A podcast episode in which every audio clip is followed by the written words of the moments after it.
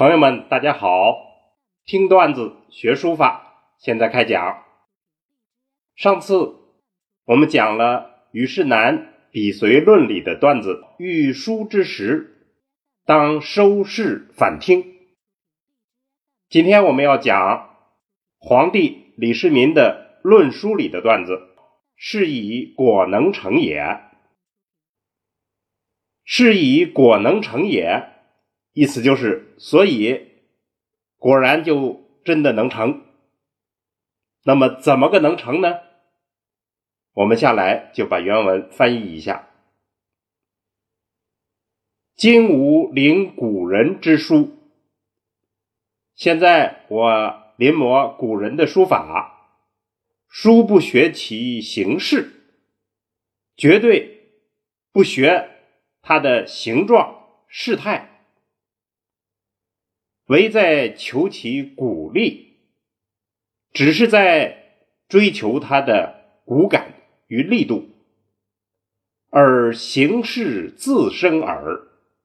这样做，形式、形状、事态就自己生出来了。吾之所为，皆先作意。我所做的事情，都是先做意念，是以果能成也，所以果然都能够成功。就是这么一个比较短的段子，我们现在整体诵读一下：是以果能成也。今吾临古人之书。书不学其形式，唯在求其骨力，而形式自生耳。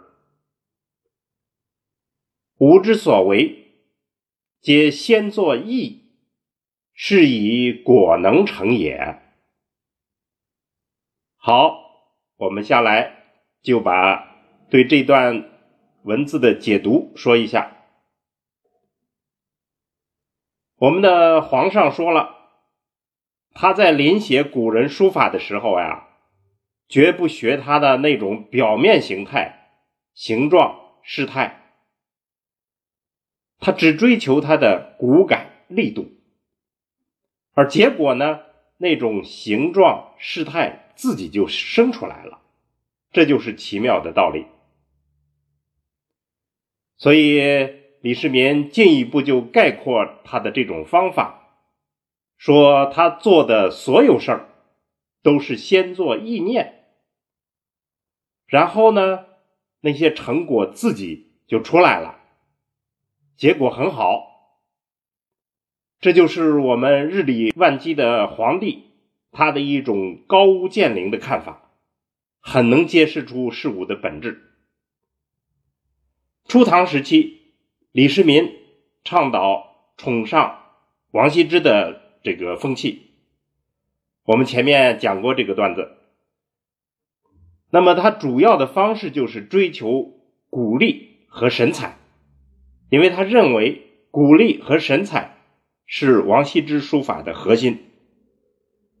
鼓励、神采，这些都是形而上的观念，在皇上看来。很重要，因为搞定了形而上的观念，形而下的事情就绝对错不了。这就是他的高端经验之谈。所以，我们今天段子的结论就是：只要抓住了神，千变万化的书法美之形，就可以一把搞定。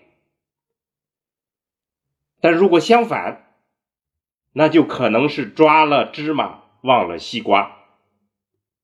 好，今天这个段子我们就讲到这儿。听段子学书法，我们下次再见。